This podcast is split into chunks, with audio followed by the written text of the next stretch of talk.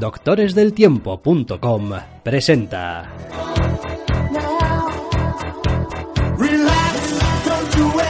Zascandileando.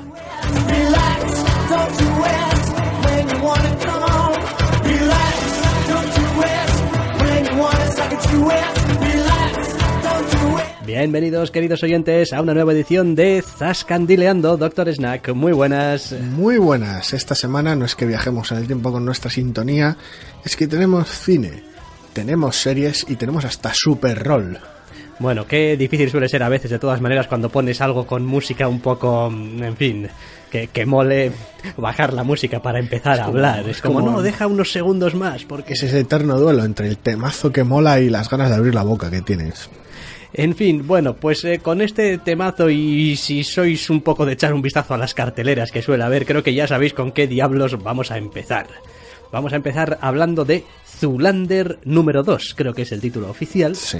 Zulander número 2, una película de estas que suele provocar, no es muy habitual, pero un cierto cisma. ¿Por qué? Pues porque el Dr. Rust se quedó en casita y el Dr. Snack fue a ver la película. Como una mala persona el Dr. Rust, digo. Eh, ya, no, hombre, claro, no, en fin, ya, encima. Tener que oír. Todo el Zulander ahí, perderte todo el Zulander, desde luego. A ver, eh, es el tipo de cosa que en principio debería ir en un Zascandileando Express entre semana, pero es que me apetecía hablar de videojuegos y presumiblemente la semana que viene estemos ocupados con otro asunto, así que vamos a quitarlo de en medio encima al comienzo de este Zascandileando porque además tampoco hay tanto que decir. Bueno, si te parece, yo como persona que ha visto hace mucho tiempo la primera parte y nunca ha sido gran fan, pues te voy a hacer una serie de preguntas, pues vamos, de, pura curiosidad. De decir, bueno, Zulander 2, si han pasado 15 años y ha merecido la pena esto. Mm, sí, sí, en el fondo sí. Yo pensaba, bueno, pensaba, tenía, tenía el temor de que fuera un poquito ese efecto torrente, un poco de no sabemos muy bien qué hacer aquí, así que vamos a palear cameos como si fuera carbón o una caldera y tira para adelante. Y sí que tiene un número grotesco de cameos, pero la película no se basa en ello para hacer los chistes. No se trata de, eh, es fulanito, es persona famosa, ah, sí que tiene algún momento de ese tipo, pero no se basa en ello, son un par de momentos. Y hay, de hecho, cameos que están y que apenas se ven. Con lo cual, pues, Bien, pero quiero decir, esto es una comedia, ¿no? Sí. Es decir, a uno, uno va al cine a ver esto a reírse. sí. Y uno se ríe. O... Es, a juzgar por la gente que estaba conmigo en el cine y por mí mismo, sí. De hecho, además, nos cuadró en una sala que había un par de, un par de tíos con risas bastante, bastante sonoras, incluso contagiosas, y fue en general un pase bastante, bastante divertido, bastante, bastante agradable, porque además yo me divertí, tuve momentos, no soy de, no soy de carcajada, y mucho menos en el cine, pero sí que me estuve riendo y es una película realmente graciosa. Lo que sí cumple es casi con la inevitabilidad que teníamos, que era que no había manera de que fuera tan buena como la primera. Ya, bueno, para alguien que la primera no le parece tan buena, tampoco Pues esta es ligeramente bien- peor. Tampoco sé muy bien a qué te Sí, en refieres. algún momento la ves es ligeramente peor. ¿Cuál es la, a ver, pero explico, ¿cuál es realmente la gracia que ha tenido toda la vida este, este Zulander? Quiero decir, yo, en fin, he visto la película y, hombre, tiene sus algunos momentos un poco graciosos y es verdad que es una parodia bastante fuerte y tal de todo el mundo de la moda y tal y cual, pero, pero nunca Es una, vi... es una película en una época muy concreta. Con el tiempo sigue siendo igual de graciosa, aunque la, la vigencia histórica no, no es la misma, y eso le, pasará a esta con el tiempo también, a esta segunda entrega, que tiene muy buen ritmo y que escala muy bien los chistes a medida que la película progresa. Es decir, suelta una burrada que está bien llevada, te ríes de ella y piensas que, hostia, aquí se han cebado bastante. Pero la progresión continua, la siguiente burrada es más, más cafre todavía, más absurda o más estúpida, más exagerada. Siempre da más de alguna manera a la película. Es- funciona muy bien, tiene muy buen ritmo y muy medido. Aparte que tiene algunos momentos realmente hilarantes, otros ya igual no tanto, esa primera entrega. Pero bueno, a mí me hizo mucha gracia precisamente porque no se corta en ningún momento a la hora de meter los chistes. Y en esta segunda parte, porque la primera es verdad que tenía su, su trama y esta, tal y cual, esta bastante segunda, alocada, esta eh. segunda vuelve a tener una trama y el, la virtud tampoco, más bien casi el problema esta segunda es tener que superar la primera. Entonces, claro, cuando la película funciona tanto con exageraciones, esta segunda entrega tiene que empezar muchísimo más exagerada y para cuando termina es un apocalipsis absurdo. Entonces, claro, tiene ese problema. Consigue mantener la entereza pese a todo. Quiero decir, sigue, sigue siendo realmente graciosa, sigue teniendo chistes muy vastos, sigue teniendo momentos muy absurdos y traslada bien la época de, de esa crítica barra pitorreo de la moda en su momento a ahora. Tienes tu, tu, tu moda todavía más loca, más absurda, tus hipsters. Es, está realmente bien llevada, tus, tus cameos del mundillo, etcétera. Pero es eso, sufre esa sensación de decir, joder, es que es, este chiste tiene que ser más absurdo, más cafre que el anterior, y claro, eh, cuando paro, y claro, eso provoca que el final, el clímax final, sea un puto disparate demencial. Que es gracioso por los actores que intervienen, porque el buen trabajo que hacían en la primera lo vuelven a repetir en la segunda. Entonces eso está bien, pero da esa sensación de escalada de violencia que decir, hostia, es que aquí no os quedaba otra que cebaros más. Siempre he oído también muy buenas palabras para el que hacía del malo. Will Ferrell. De Will Ferrell y, y su El Mugatu, Will Ferrell, sí, el, ¿no? el bueno de Mugatu, Jacoby Mugatu y su corbata de teclas de piano. Es genial, es, es, es, es, vamos, es destilar ya la parodia del villano Bond hasta lo absurdo, en esta segunda entrega sobre todo, y, y una de las pegas que tiene, entre comillas, la película es que tarda en aparecer. Esa sensación de, "Joder, quiero, me falta el mi tercero en discordia, ¿sabes? Por cómo evoluciona la trama tiene que tardar en salir, pero da esa sensación de bien, la dinámica entre, entre Stiller y Owen bien, pero es como me falta más, quiero más. Pero bueno, tener al dúo protagonista desde el principio ayuda mucho. Yo eso te iba a decir porque en la primera película no eran como super rivales y tal y cual. Sí, eso duraba lo que duraba en la película también, pero bueno, sí. Tener a Owen Wilson desde el principio en la película ayuda mucho. Es que no me va a venir Y son, Stiller nada. son nada, bueno, pero a ver, es funciona muy bien por la exageración. La película ya arranca con entre comillas un que le ha pasado a Zulander a lo largo de estos años, que es extremadamente absurdo y plantea al personaje apartado, exiliado del mundo de la moda, con lo cual cuando arrancas la película, con el personaje de Owen Wilson pasa lo mismo. Entonces, cuando arrancas la película, de alguna manera traes a estos personajes noventeros de vuelta, bueno, estas parodias de personajes noventeros, de vuelta y los inyectas en una parodia del actual, del mundo de la moda. Es todo muy raro, porque ellos son estúpidos y ridículos porque son retro, pero claro, lo que hay ahora en la película, en esa parodia que se montan, también es estúpido y ridículo. Entonces es como un duelo muy, muy loco. Hay. Michael Fassbender hace un personaje muy, muy corto, muy fugaz, muy demencial, que pone todo en evidencia y decir, joder, sí, Ben Stiller es muy Zulander, es muy estúpido y es muy ridículo. Pero joder, cómo está el patio. Y esa sensación de desmesura que lleva tan bien la película. Sí, salía también, eh, creo, en el reparto estaba, al menos eh, este omnipresente, Benedict Cumberbatch también. No sé si será un papel Sí, muy... perdón, Benedict Cumberbatch, no, no Michael Fassbender, se me ha ido la pelota. Ah, vale. Sí, Benedict Cumberbatch, sí, es un papel Vale. muy corto. Dos escenas. Vale, sí. Brutal, brutal, hilarante. No sé, Pero es algo, eso, es algo de el, el modelo andrógino, Sí. no sé qué coño. todo. Todo, como todo. Todo es el nombre, todo es todo. Todo. Todo Vale. es todo. A ver, la película es muy graciosa, pero para conseguir de alguna manera llegar a ser eh, llegar a, a ser tan buena o entre comillas como la primera o acercarse, tiene que exagerar tanto que para cuando llega el final, aunque como estás en marcha lo recibes bien, es una es, vamos gr- grotesca, grotesca es poco. Yo es que el problema que tengo con estas películas y con muchas de las comedias es que oigo a otra gente, te oigo a ti ahora, por ejemplo, contar y tal y cual, y joder, Esto tiene noto, que ser buena, es noto, contagioso, noto el, es eso como- es, es, es Porque a mí contagioso. me hizo mucha tal, gracia. Es como, joder, pero es que después las veo y no me hacen la mayor parte del tiempo ni puta gracia. Sí, con la comedia suele pasar, es complicado andar recomendándola a la ligera. Más, más que nada porque entrar a ver eh, ese tipo de comedias alocadas no, no- nunca me ha cuadrado muy bien. Es como, hostia, es que este, este rollo de entrar al cine a ver una patochada, quiero decir, incluso sabiendo que no, joder, vas a reírte, tío, vas, vas a pasarlo bien, vas a, para otras cosas lo, lo llevo bien, para otras cosas es como, sí, venga, va, patochada y tal cual, pero con las películas... Es como, en serio, estoy pagando aquí un dineral para una puta patochada. Además, la mitad de los actores ni siquiera me caen bien.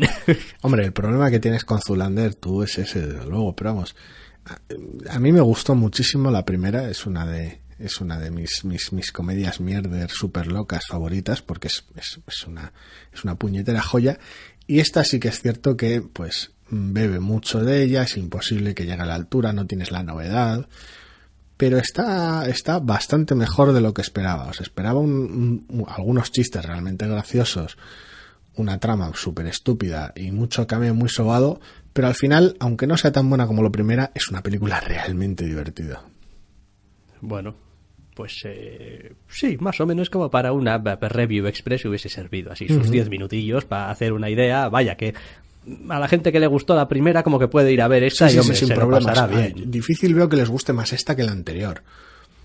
Mm, Salvo que les toque de cerca y les haga especial gracia alguna cosa muy concreta, porque la comedia es como es. Pero a nivel de ritmo, de personajes y tal, está igual de bien. Con lo que pierde, Bueno. pierde no tener la novedad. Ya, pero eso Es que a la larga es inevitable y no, vamos, tampoco se le puede echar mucho en cara eso a, a una película, ya sea esta o sea cualquier otra. Bueno, abandonamos la incorrección política del mundo de la moda para irnos a la incorrección política de, no sé, los insultos directamente o algo así.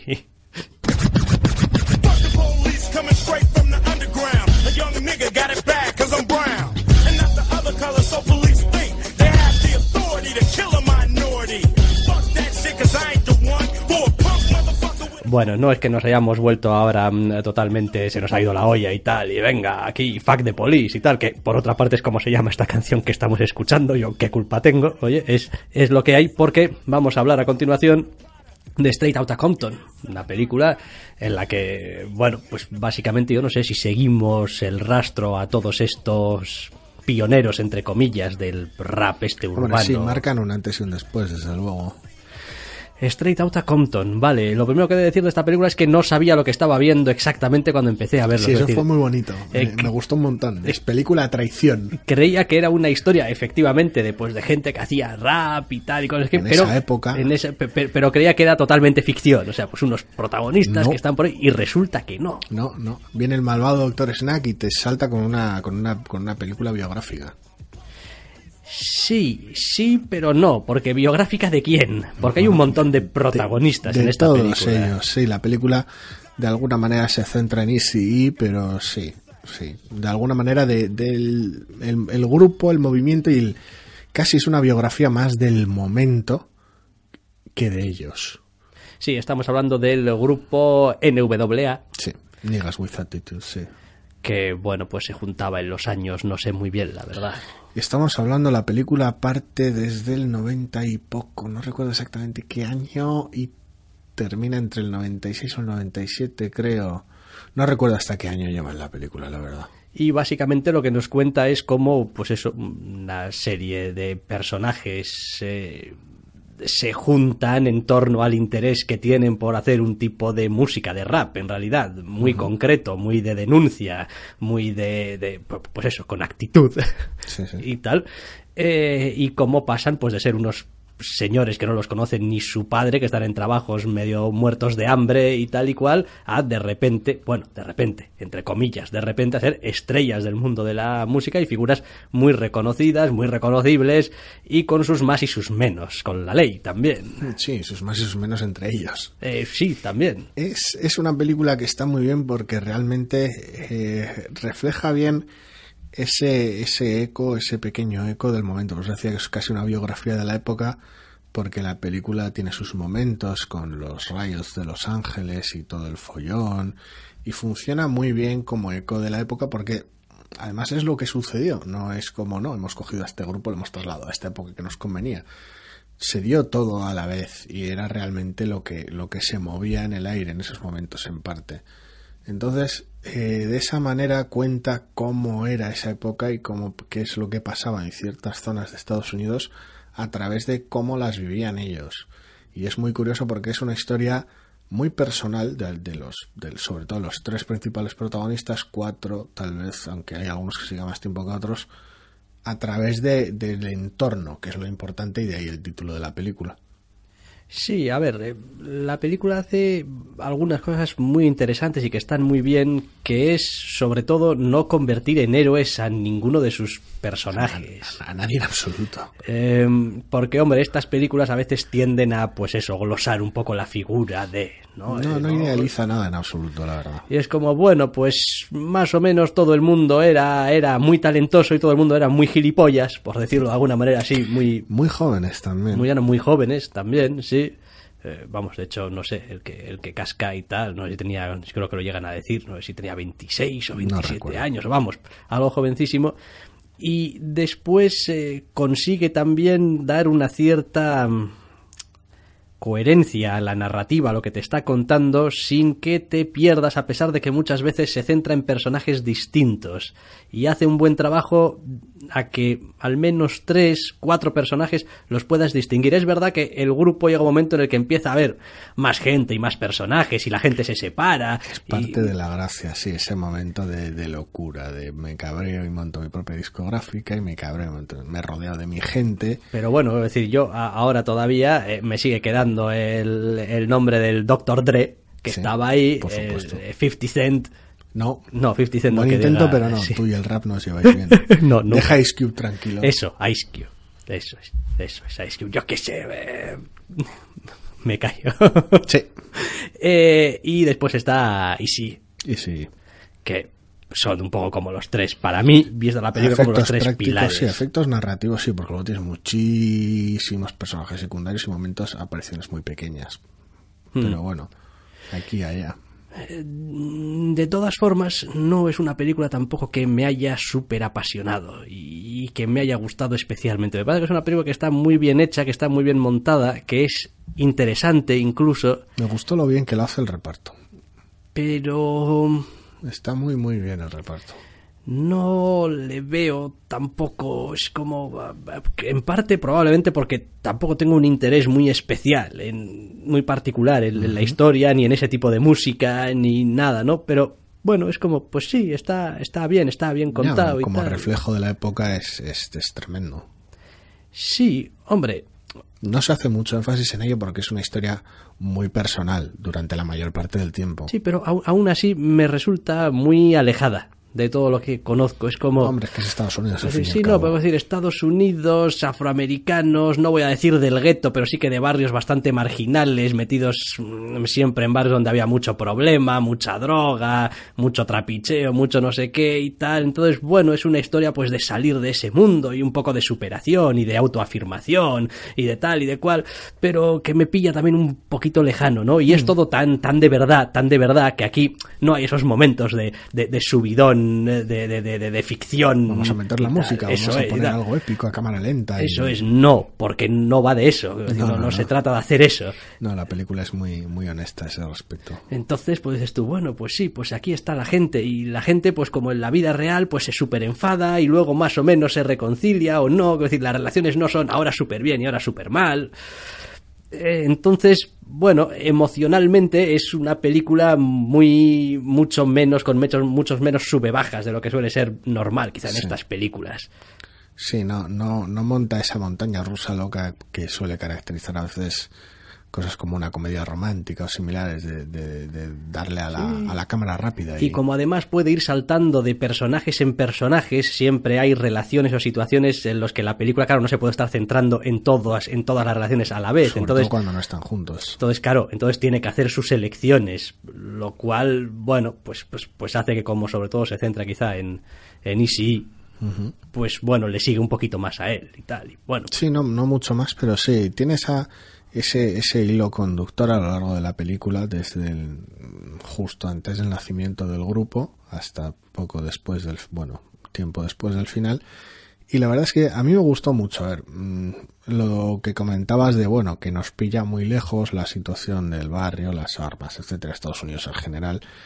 Está bien, musicalmente yo soy más cercano al, al- a la música, la conozco más y me gusta más pero mm, la película funciona más allá de eso. No se mete mucho, o de manera, no le dedica mucho metraje a follones políticos y follones sociales, no de manera tan, tan abierta, porque la película se centra sobre todo en los personajes, pero sí que aprovecha las circunstancias personales de los personajes para contar esas historias, porque las, las circunstancias de, de los tres protagonistas principales son muy distintas. O sea, toda la trayectoria de Easy hasta el final.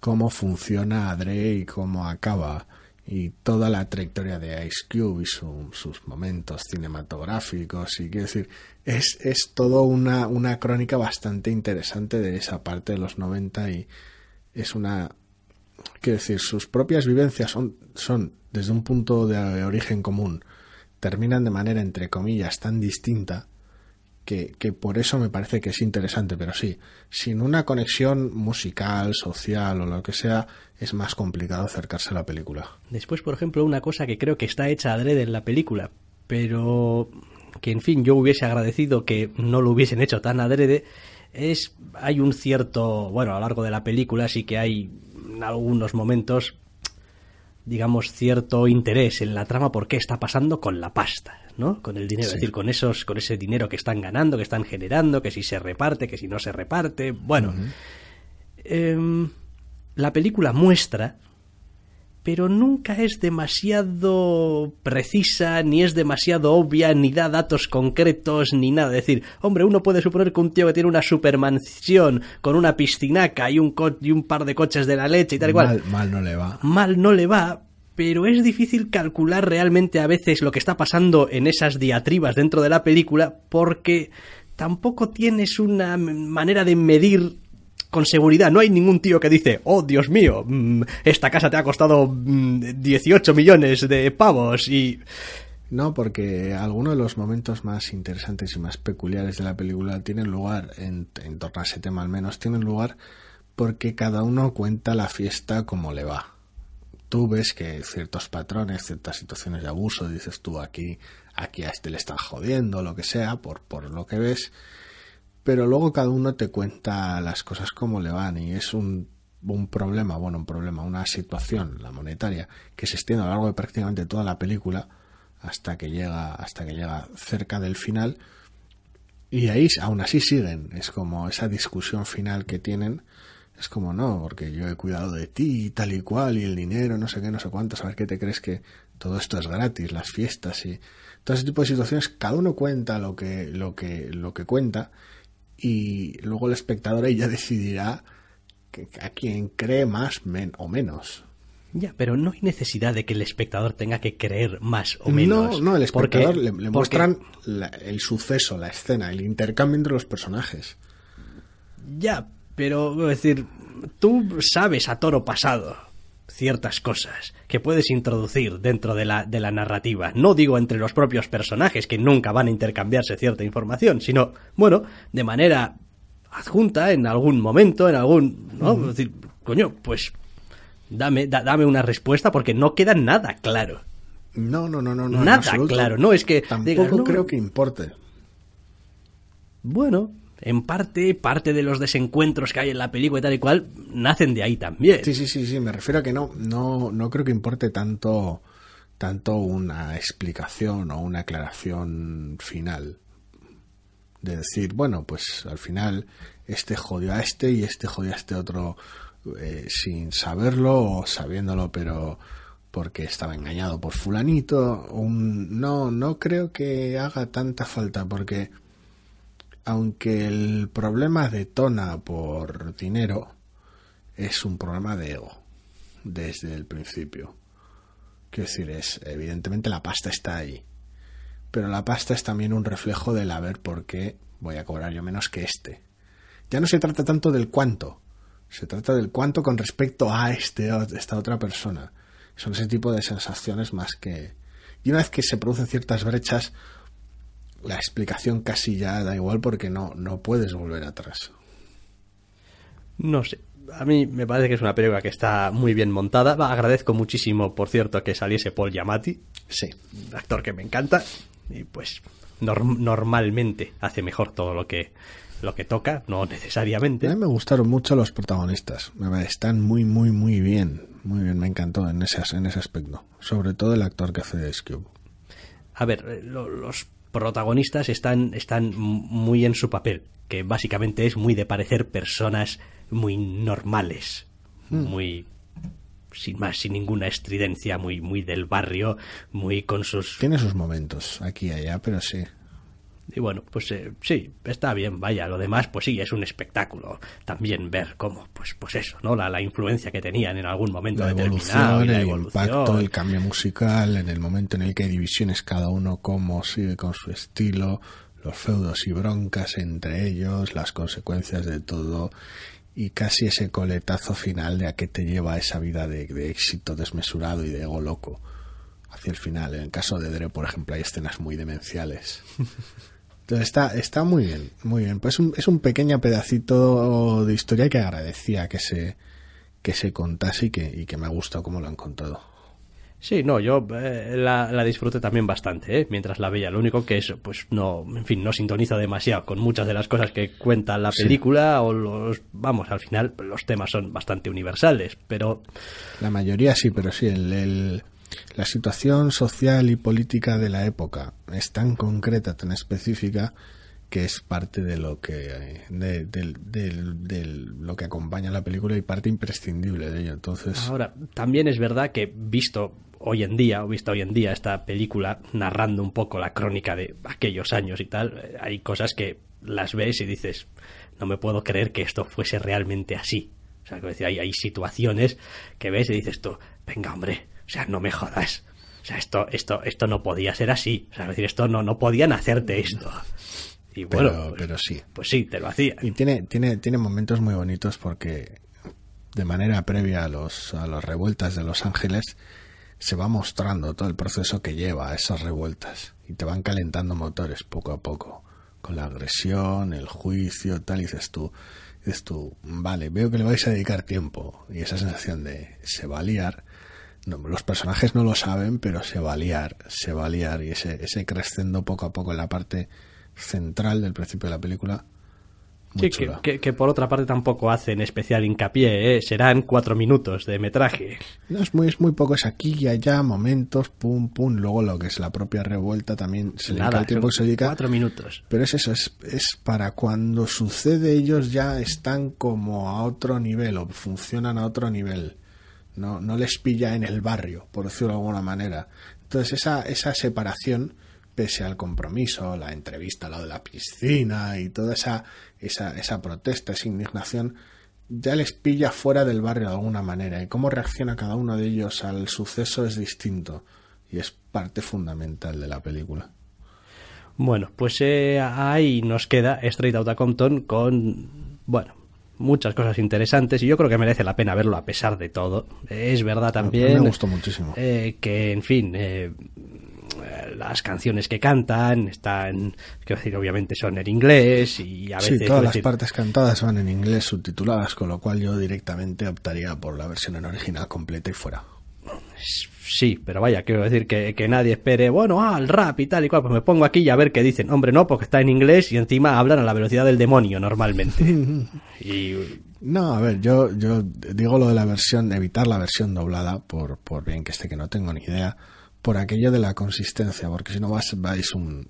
No es que sea la, la película sea un puñetero musical, pero es que sí que va a ser raro saltar de los personajes en castellano, en inglés, castellano, en inglés. Sí, no, y aparte de que es uno de los atractivos y es uno de los, eh, digamos, eh, trabajos más importantes que tienen que hacer los actores en esta película también, el captar un poco el modo de hablar y lo- lo- los tonos y los modos de pues aquella época y aquellos personajes en ese momento, porque no todo el mundo hablamos igual en todos los momentos, ni bueno, pues eso también es algo que se puede apreciar y que se aprecia mucho en la versión original y pues es una gozada ver pues cómo cada uno de los personajes tiene su propia identidad y manera de sus palabras, sus, sus muletillas, sus palabras fetiches, Eso etcétera, es. etcétera. Y, hombre, pues, pues está bien. Vale, pues dejamos Straight Outta Compton y vamos a hablar a continuación de una serie, una serie titulada algo así como And Then There Were None.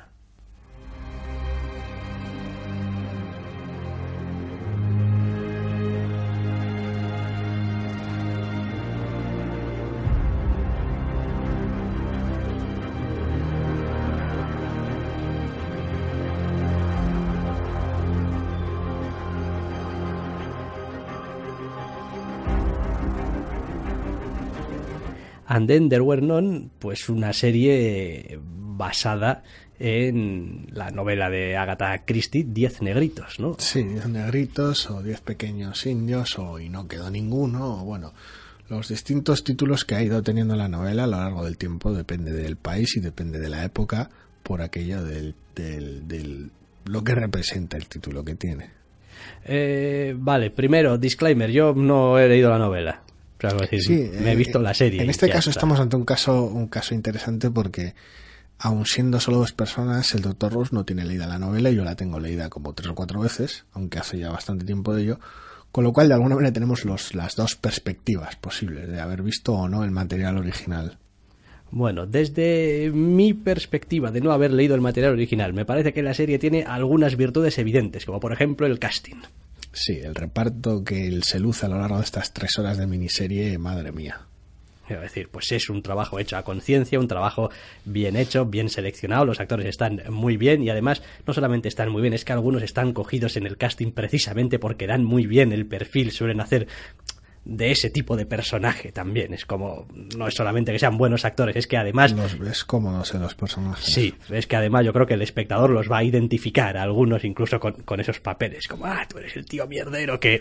¿No? Porque mí- siempre haces del tío mierdero que... A mí me gustó, me gustó. Según vi que actores, eh, algunos más conocidos, otros menos conocidos, que estaban en cada uno de los personajes, eh, realmente dije yo, bien elegido, esto ya me gusta, esta es una opción interesante, a ver qué es lo que ha de ser. O sea, mm, en general vi, vi mucho potencial, mucho, mucho, mucho juego. Luego, en la propia miniserie no, no defraudan en ese aspecto.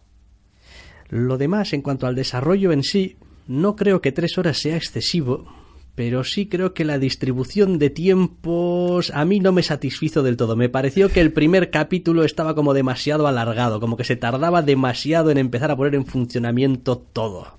Quizá la novela original también, claro, los personajes hay que presentarlos y no es lo mismo al principio que cuando ya sabes un Sí, poquito de qué cuerda arrancas de manera un poquito tranquila porque una vez que las cosas de alguna manera se deterioran, se deterioran rápido y fuerte. Aunque bueno, por mucho que sea una novela de Agatha Christie, una novela clásica y antigua como ella sola, no hemos dicho de qué va. Sí, es verdad. Para bueno. aquellos que... Esto, esto es muy sencillo. Mm, Diez personajes se encuentran en un caserón en una isla apartada, donde pues solamente les viene un barquito en la relación que hay con, digamos, el continente. Es pues un barquito que va y viene una vez al día o cada tres días o lo que sea, y todos van por razones distintas llamados por los anfitriones de la casa. Entonces, pues se van reuniendo y se van conociendo y los anfitriones no han llegado y solamente está el servicio, el mayordomo y la doncella, que pues les van a atender hasta que al día siguiente supuestamente pues lleguen los anfitriones. Lo que pasa es que para cuando se juntan todos ellos y empiezan a cenar y tal y cual, pues va a saltarles. Parece que el pretexto para reunirlos en ese caserón era otro y comienza el desastre. Y comienzan, pues como no podía ser de otra manera, con muertes. Sí, hombre, a ver, forma parte del... eh, ¿Cómo decir? De, del... Vaya, no me sale la palabra, ya sabes, eh, sobre lo que se fundamenta el- la premisa. Forma parte de la premisa del- de la serie y de la novela y por lo tanto tampoco es un spoiler que parece ser que todos ellos, en fin, guardan quizá algún secreto o lo que sea. Tiene sus cosas, es algo que con lo que juega bastante la, la novela y con lo que juega la, la serie. Por lo tanto, que es, salvo pequeños detalles y correcciones, algún cambio en el tono en algún momento, terriblemente fiel.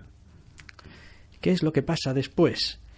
Hablando un poquito antes de seguir de lo de la distribución de los capítulos de ritmo, aunque sería tal vez muy larga como película para vértelo todo del tirón, posiblemente sería la mejor manera. Quiero decir, estamos hablando de tres capítulos de 55 minutos, con lo cual hace falta guardarse un señor pedazo de tiempo para verlo todo seguido, pero posiblemente visto en fila, esa sensación de que el primer capítulo se, dilata más sería, sería menor. Creo que el desarrollo sería más adecuado, pero bueno. Sí, es posible que sí. Mm, Cuando decía que eh, quizá al principio le falta un poquito de... Me refería más quizá a que la situación no es evidente e inmediatamente interesante. Mm, No, no. Porque se juntan los personajes, no sabemos gran cosa de ninguno de ellos, son muy diferentes, son muchos personajes a los que seguir el rastro y no está sucediendo nada.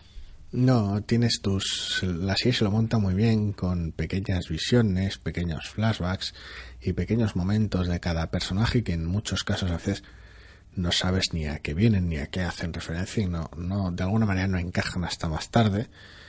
Y es curioso, pero le, de alguna manera le lleva mucho tiempo hacer que los personajes rueden, que sean interesantes porque tiene que presentar a 10 personajes, simplemente por eso. Algunas interacciones se ven interesantes desde el principio, entre el doctor y el fiestero y tal, y pequeños roces, pequeños momentos, pero le cuesta echar a andar hasta la cena. Y la cena, estamos hablando ya de posiblemente entrado ya el minuto treinta y tantos o cuarenta del primer capítulo. Después, claro, tiene un desarrollo también, digamos, es evidente, de novela muy clásica. Sí. Es decir, todo va como muy por etapas, todo va como muy, muy increscendo, por escalando poquito a poco y como pausado y como con tiempos muertos entre medias para que los personajes puedan comerse muy fuerte el coco y tal. Sí, es parte integral de la idea que mueve la, la, la novela. A ese respecto, hay intervalos que están mejor llevados que otros, o mejor dicho, que son más interesantes o que dan más juego que otros. Normalmente suele depender de qué persona, en qué en torno a qué personaje se muevan dichas escenas, porque hay personajes que dan más juego que otros. Las Claro, cosas como son. También es verdad que algunos pues desaparecen antes que otros, lo cual, claro, eh, en ese sentido el trabajo está también bastante bien hecho porque en general eh, se van dejando para el final los más interesantes. Es decir, uno no tiene que quedarse con los personajes que mm, menos le llaman la atención o que más... Bueno, también los personajes van cobrando interés precisamente por eso, porque vas viendo más de ellos y vas conociendo más de ellos. Pero sí, en ese aspecto coincido. Pero bueno.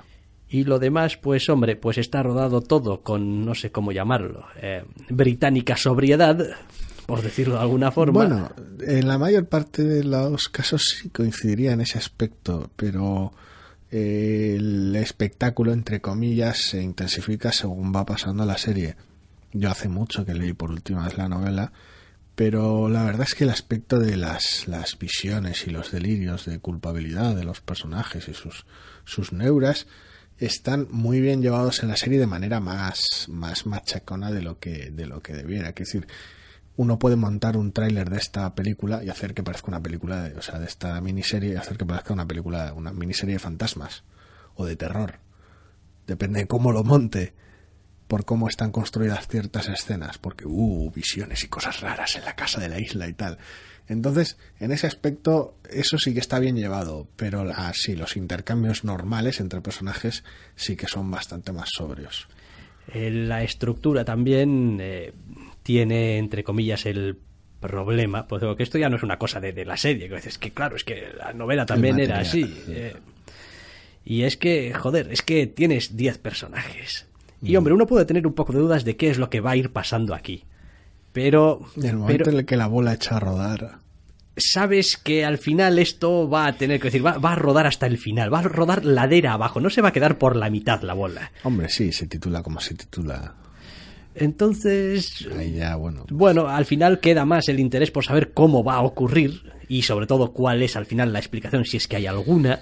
No sé, no sé, a ver, el final tiene su- siempre sus juegos y sus riesgos y hasta qué punto te puedes fiar de lo que ha sucedido hasta la fecha y del título y de realmente lo que va a pasar. Pero bueno, es mantiene su mantiene su interés, creo yo. Hombre, yo ya sabía lo que iba, es que decir, de los detalles me puedo olvidar, pero de la estructura básica y del final no. Entonces ya sabía lo que iba a pasar. ¿Qué tal te funciona a ti ese aspecto a lo largo de la miniserie? A nivel de, no digo solo el final estrictamente hablando, sino el ritmo, las sorpresas, los giros que pueda haber.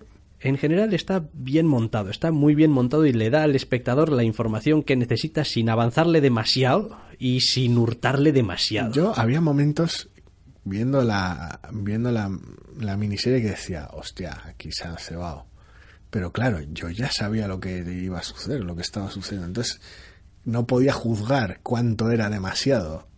Yo creo que está en ese sentido bastante bien medido. Yo creo que dosifican bien. No se spoilea a sí misma la serie ni nada parecido. No, no, aunque sí que me pareció que los personajes actuaban de manera un poco a veces voluntariamente estúpida. Lo cual no deja de ser A un ver. cliché incluso dentro de estas narraciones, las que, bueno, Sí, a ver, las lo- la, la ventaja que tiene esta, esta novela o este- y esta adaptación frente a otras situaciones más o menos similares es precisamente que su propio entorno y los sucesos van llevando a los personajes hacia el límite, poco a poco, lo cual hace que ciertos momentos, ciertas actitudes, ciertas reacciones sean mucho más fáciles de justificar hasta su final, por decirlo de alguna manera. Entonces, en ese aspecto yo la vi muy bien. Realmente vas viendo los personajes como cambian de opinión o cómo se va deteriorando o, o cómo se mantienen firmes a lo que pensaban desde un principio. Ahí cada cual tiene sus ideas. Me pareció que en ese aspecto está, está muy, muy, muy bien llevado. No sabría decirte si mejor en la novela, porque hace mucho tiempo que tal, pero me pareció que funcionaba de manera muy consistente. Y después respecto, porque para mí las resoluciones en estas cosas Importan mucho. importan y mucho, porque al final estás construyendo todo para ese final. Al final, alguna o manera, de sí. alguna manera, vaya. Eh, me pareció que estaba bien. Me pareció que estaba en, en su sitio. Es decir, mm, es verdad que igual puede Son tener cosas algún- delicadas, pero- Puede tener algún pequeña cosita aquí o allá, pero vamos, en gen- al menos lo que es, digamos, el- la, la idea, el, el razonamiento general La de cómo se va que desarrollando es que está bien, es como, ajá, vale. Es como, sí, efectivamente. Yo viendo la miniserie veo un poco cómo, cómo ha acabado, qué es al final lo que ha pasado, que digo, sí, esto no ha habido nada dentro de la propia serie que haga imposible que esto haya Sí, sido así, porque La trama no tiene ninguna barbaridad, las interpretaciones están muy bien en general está bien rodada, así que a mí me gustó mucho. Está, está bien, está bien. Lo que pasa es que, bueno, es eso. pa- no. Me, las, la historia en sí misma es un poco como. Vale. A ver, por decirlo de alguna manera. Es una historia de Agatha Christie, es una historia de misterio. Sí. Eso está claro. Pero el misterio en realidad eh, no es lo que centra la atención de la narración, sino, sino, sino, sino las historias de esos personajes, que son muchos y por lo tanto hay mucha historia hay que contar de los personajes. Y lo otro, pues es un poco como el añadido para darle el toque de, hey, cuidadito, cuidadito que aquí esto tiene consecuencias. Sí, lo- una de las cosas interesantes de los personajes es que son en, en su amplia mayoría, algunos son más universales, pero en mayoría muchos son reflejo de ciertas cosas de la época. Y en esos aspectos está, está realmente, realmente interesante esos, esos pequeños, esos vicios, esos defectos, esos pecados que pueden ir arrastrando cada uno de ellos. Está muy bien llevado. Sí, no sé, esta semana creo que me está pasando un poquito parecido con todo. Y es que no está mal, pero tampoco me ha apasionado. Es como, pues sí, está, está bien la serie, sí, los actores están bien, pues sí, Te has están quedado bien. como el tiempo frío. Sí, pero es como. Bueno, pero la historia al final tampoco tenía mucho más allá que lo que tenía y pues la resolución está bien resuelta, pero tampoco es, es nada espectacular, ni es decir, pues bien, es decir, es un relato muy bien construido, con, con, con, con mucha chicha de la que, de la que tirar y que construye muy bien sus personajes y tal, pero no es una historia de misterio como yo entiendo las historias de misterio, donde gran parte del Lo- lo atractivo... importante no es el misterio.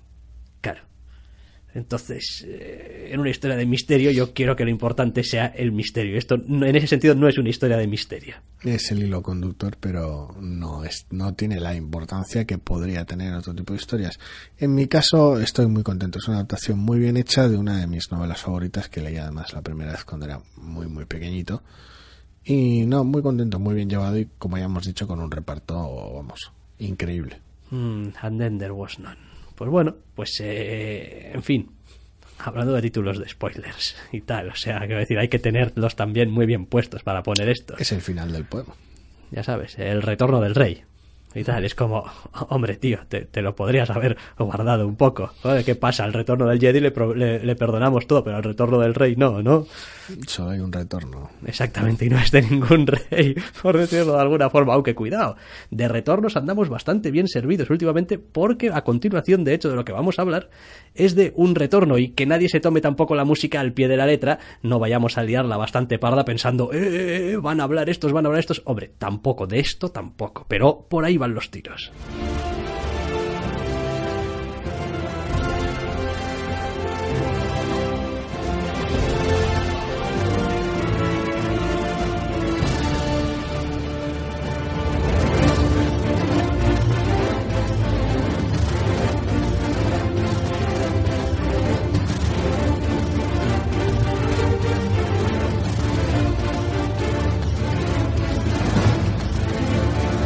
Como decía, no os lo toméis al pie de la letra, porque no vamos a hablar de oh, la siguiente película de Piratas del Caribe o no sé qué de Piratas del Caribe. No, quiero decir, hemos elegido esta música de Piratas del Caribe, uno, porque nos gusta mucho, y dos, pues porque en cierto modo sí que tiene una relación temática con lo que vamos a hablar, que es ni más ni menos que, curiosamente, una campaña de Kickstarter. Ya sabéis que este está escandileando, sale cada tema. Aquí vale todo. Aquí vale todo, tenemos más, más cara que espalda, un, un rostro de cemento armado. En este caso, porque estamos hablando de jugar con favoritos. Eh, se inició hace semana y media, bueno, para cuando suene este podcast, casi, casi hará dos semanas, la campaña de Kickstarter del juego de rol Seven Sea para llevar a cabo no solo una segunda edición de lo que es- viene siendo un libro de reglas básicos, sino todo, toda la línea de libros, hasta, hasta donde sea posible.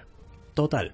Que un buen día el señor John Wick, que al parecer es el dueño actual de los derechos de esto y fue el creador de- del juego, se volvió a comprar los derechos del juego que los tenían otros señores Sí, la malvada Alderac Entertainment Games.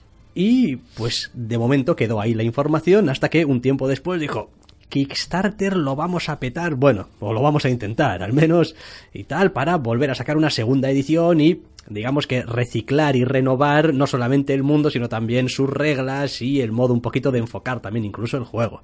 Así que sacan un Kickstarter y dicen, venga tíos, dadnos 30.000 pavos. Y se cargan los récords de su categoría en las primeras 24 horas. porque a estas alturas llevan más de 600 y pico mil Sí. dólares recaudados, que se dice pronto. Sí, ya el primer día se cargaron los récords de los juegos de rol de mesa en el primer día y están cerca de pasar al juego de rol que, de mesa que más dinero se ha llevado en Kickstarter. Y les quedan veintitantos días de campaña todavía. Ya sabemos que las cosas aminoran eh, pasados los primeros días hasta que suelen repuntar hacia el, hacia el final, pero De todas maneras, yo creo que no nos conviene tanto centrar el, el- Sí. el comentario en que pues Porque hay un, hay un Kickstarter. No pues, venimos a hablar de lo bien que le va monetariamente al señor John Wick y a sus, y a sus Sí. coautores de, la idea. Sí, porque más allá de que, que a él le vaya bien, quiere decir que nosotros tendremos un juego, pues tampoco nos interesa demasiado que el tío se haga millonario. O sea, pues, oye, pues si se hace millonario, allá cuidados. Pero vaya, que tampoco es eso. El asunto es que muy pronto dentro de este Kickstarter, o incluso antes, Incluso antes. incluso antes, eh, ya pusieron en manos de la gente que estaba interesada, pues, ¿cómo llamarlo? Una mm, partida rápida. Sí, un inicio rápido, sí, eh, a través de la lista de correo y eh, para cualquiera que vaya ahora al Kickstarter y ponga al menos un, un dólar, el típico dólar de hola, ¿qué tal?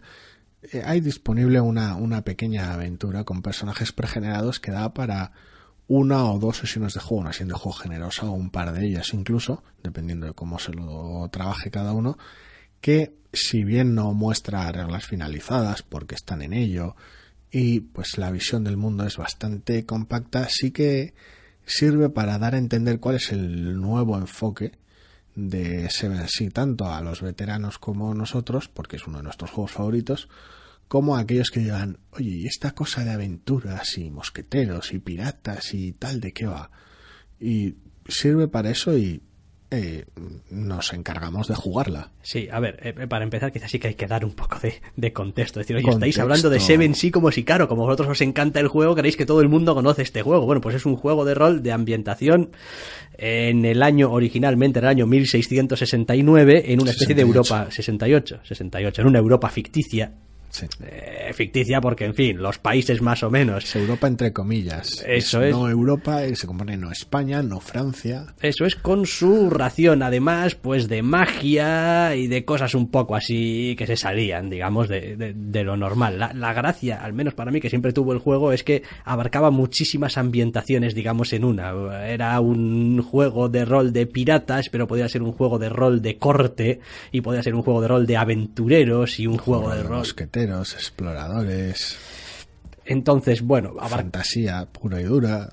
entonces tenía realmente un abanico muy amplio y el enfoque era muy de no, no, vuestros personajes son héroes y tal. Es, decir, es, es gente que, bueno, quizá igual no tiene el nombre todavía y tal, pero joder. Sí, aunque luego las, las reglas tal vez herederas de la época de los 90 pues se complicaban más de lo que debían, tal vez en, en contraposición a otro tipo de iniciativas, pero aún así tenían esa sensación de son los 90 y que tirar muchos dados de 10. da igual que seas un aventurero o un vampiro. Entonces, las reglas a veces tal vez no hacían el mejor de los, de los trabajos para trasladar ese heroísmo y ese carácter muy cinematográfico del juego. Pero bueno, las ventajas de un juego rol es que las reglas están ahí para recortarlas, adaptarlas y moverlas según convenga. Bien, en esta segunda edición lo que hemos podido captar hasta ahora básicamente es que han intentado hacer el sistema un poco más sencillo, un poco más compacto, no complicarlo tanto. Eh, y bueno, eso ah, de momento tal y como está, pues no tiene exento de riesgos. sí. eso es, tiene, tiene sus ventajas y tiene sus inconvenientes, por decirlo de alguna manera, y sin entrar demasiado tampoco en que si Detalles cómo funciona reglas, ¿no? el- las reglas y tal y cual. Digamos que el juego favorece muchísimo ahora el hecho de que mm, el jugador tenga éxito en las acciones que lleva a cabo. Es decir, es, es complicado que un jugador no consiga lo que quiere conseguir, pero a cambio sí que casi siempre hay un coste, digamos. Uno puede hacer la acción, pero siempre existen riesgos cuando realizas una acción y el juego establece una serie de riesgos que tomas cada vez que llevas la acción. En función de lo exitoso que hayas sido, pues podrás evitar todos esos riesgos o igual no. Y a mí me pareció en la, en la, en la partida de inicio, a pesar de que, en fin, casi casi ni nos rozaron, por decirlo de alguna manera, porque tampoco, ¿eh? que a la larga es un sistema que favorece que vayas como muy a lo loco porque no puedes fallar, pero que va a ir poco a poco mermando a tu personaje y, y llenándolo de arañazos que en un momento dado caerá al suelo redondo y dirá, madre mía, pero ¿por qué estoy en el suelo arrastrándome? Digo, ya, porque es que llevas dos horas comiéndote dos heriditas aquí, dos heriditas allá y ahora de repente te has dado cuenta de que estás hecho mierda.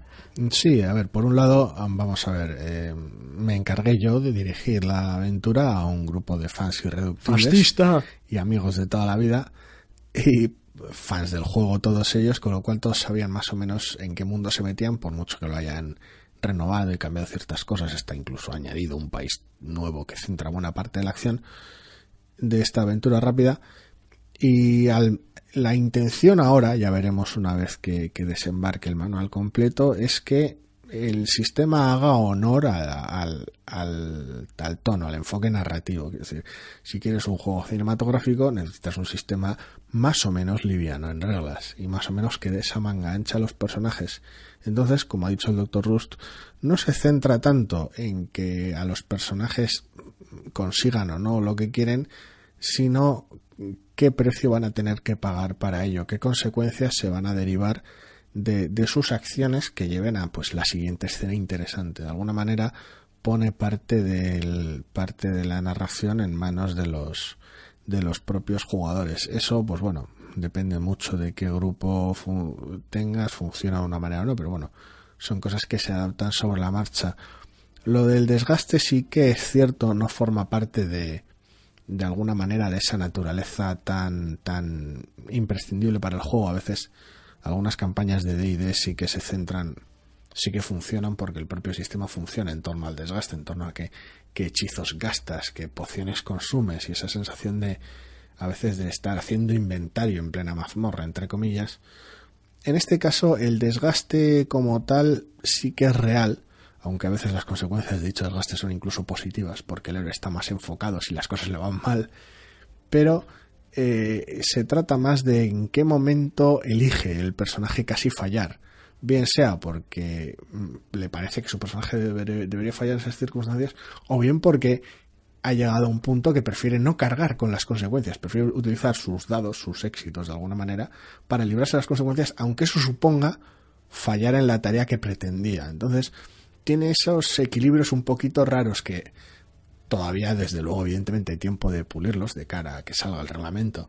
Y evidentemente luego cada director de juego lo llevará de una manera o de otra, porque es, además es tan sencillo que es muy fácil de moldear, pero sí que caracteriza un poquito de manera extraña esta aventura rápida. Sí, creo que va a exigir también un cambio de modo de enfocar las situaciones por parte de los jugadores, porque es exactamente lo que decías, hay, hay veces en las que el sistema está montado de tal manera que quizá no te interesa hacer exactamente lo que creías que querías hacer. Igual puedes cambiar sobre la marcha de idea y no conseguir lo que querías, pero aprovechar la ventaja para conseguir algún otro objetivo. Es decir, es verdad que los ejemplos que han ido dando a través de la página del Kickstarter y algunos otros sitios y tal son muy gráficos, pero son situaciones y el sistema funciona de una manera tan dinámica, tan sobre la marcha, en el que, digamos, eh, los jugadores van eligiendo continuamente qué es lo que van haciendo con esos, digamos, dados, entre comillas, o acciones que tienen disponibles, que va a requerir dejar de pensar en, ah, no, no, yo si estoy corriendo y te estoy escapando, lo que me interesa es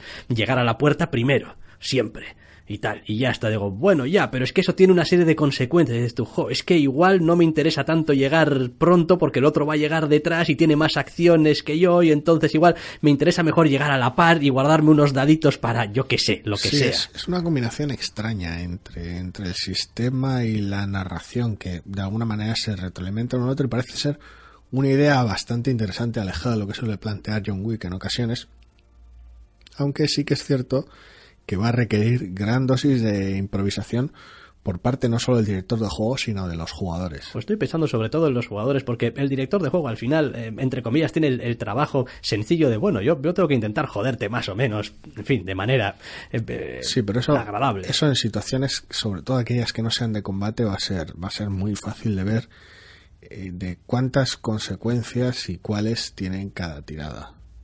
Es decir, cuando planteas, cuando se plantea una tirada, un riesgo, como lo conoce el sistema, es como quiero forzar la cerradura, vale, pues tienes que tirar para forzar la cerradura y además de eso podría haber otras consecuencias, como que te oigan o la cerradura esté, tenga una trampa, que esté envenenada, o puedas, puede haber problemas con, con que alguien venga por el pasillo detrás, lo quiero decir, cosas que tienes que, puedes o no superar al margen de lo que pretendías hacer.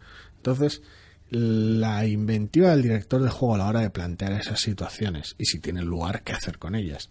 Y la, la, la inventiva del jugador a la hora de decidir cuáles se hace frente, cuáles no, cuándo decide fallar y, y cómo se arroja esas situaciones son las que van a moldear un poquito la experiencia de juego, lo cual me parece una iniciativa interesante, pero por ahora, en evidentemente un- una pequeña aventurilla preconstruida, un tráiler, como lo llaman ellos, en una que se juega en una tarde, evidentemente todavía está verde. Sí, hombre, yo me quedo más que nada con la idea general de, eh, Seven sí, ha vuelto. Ha vuelto. Parece que va a volver a lo grande. Y bueno, pues eh, iremos viendo un poco cómo acaba al final el juego, que esto no es que vaya a salir mañana, ni mucho menos. No, la fecha programada para el primer libro es octubre de este año.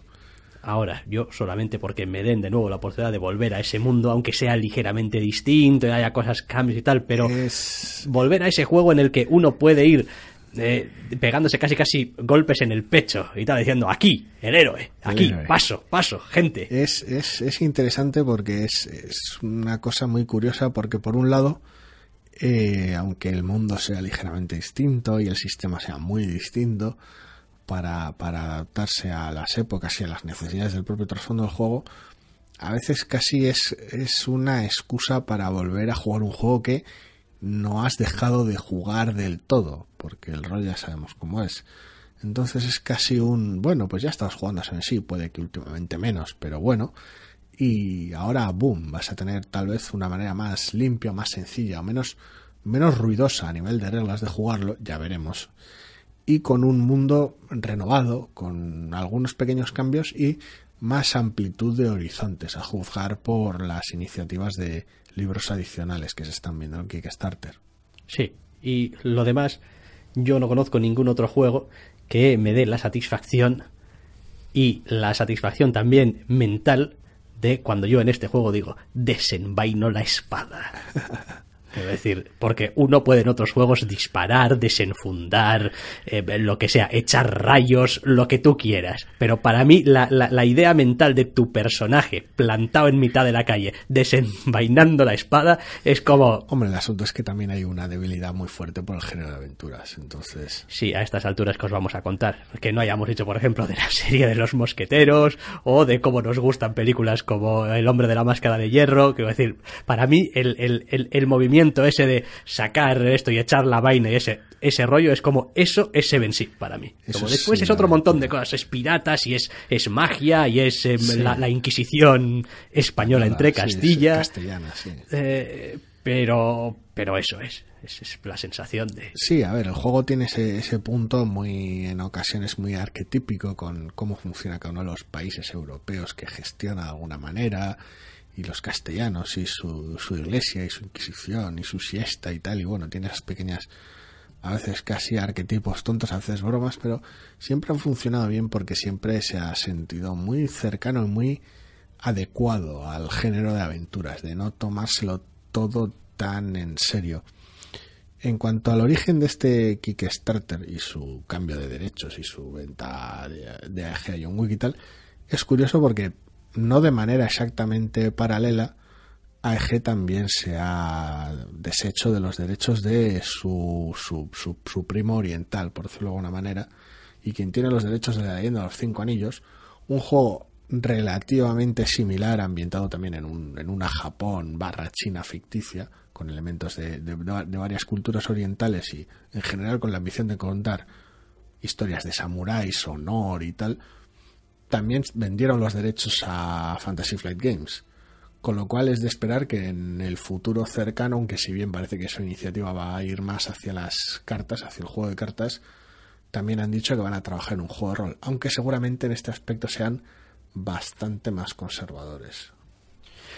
Bueno, pues eh, llevamos ya un rato largo rajando y yo creo que es hora de poner punto y final. No sin antes eh, pues recomendaros que si tenéis alguna clase de, de, interés o gusto por el asunto, pues hombre, os paséis por la página de Kickstarter y echéis, aunque sea un pavo en el asunto, por aquello de que igual os interesa después. Sí, bueno, eh, a ver, cualquier curiosidad o cualquier, cualquier cosa también nos podéis ladrar a nosotros, que cuando se trata de favoritos siempre ah, estamos sí, dispuestos a sí, comentar no, con entusiasmo cualquier decir, tontería. Da, da, da, igual, quiero decir, aunque sean las 12 de la noche, haya que irse a dormir, si alguien pone una pregunta de algo que sea, vamos, favorito nuestro, si hay que estar un cuarto de hora respondiendo, se está un cuarto de hora respondiendo. Eso, vamos, va a misa y desde luego... luego pasa lo que pasa, que nos vamos por las ramas, pero bueno. Sí, sí, y, y, y vamos, está claro desde luego además que Seven sí es uno de nuestros favoritos. Hay algunos que son más y son... Seven sí es de nuestros favoritos, guion favoritos. Y con esto, vamos a acabar con esto y yo que sé, con un poco de música de Hans Zimmer, ya que lo hemos metido a colación, ¿no? Digo, joder, para acabar el podcast, vamos a meter un poco de música de Hans Zimmer. Y nos despedimos ya, ya sabéis que podréis encontrarnos aquí mismo la semana que viene. Hasta la semana que viene.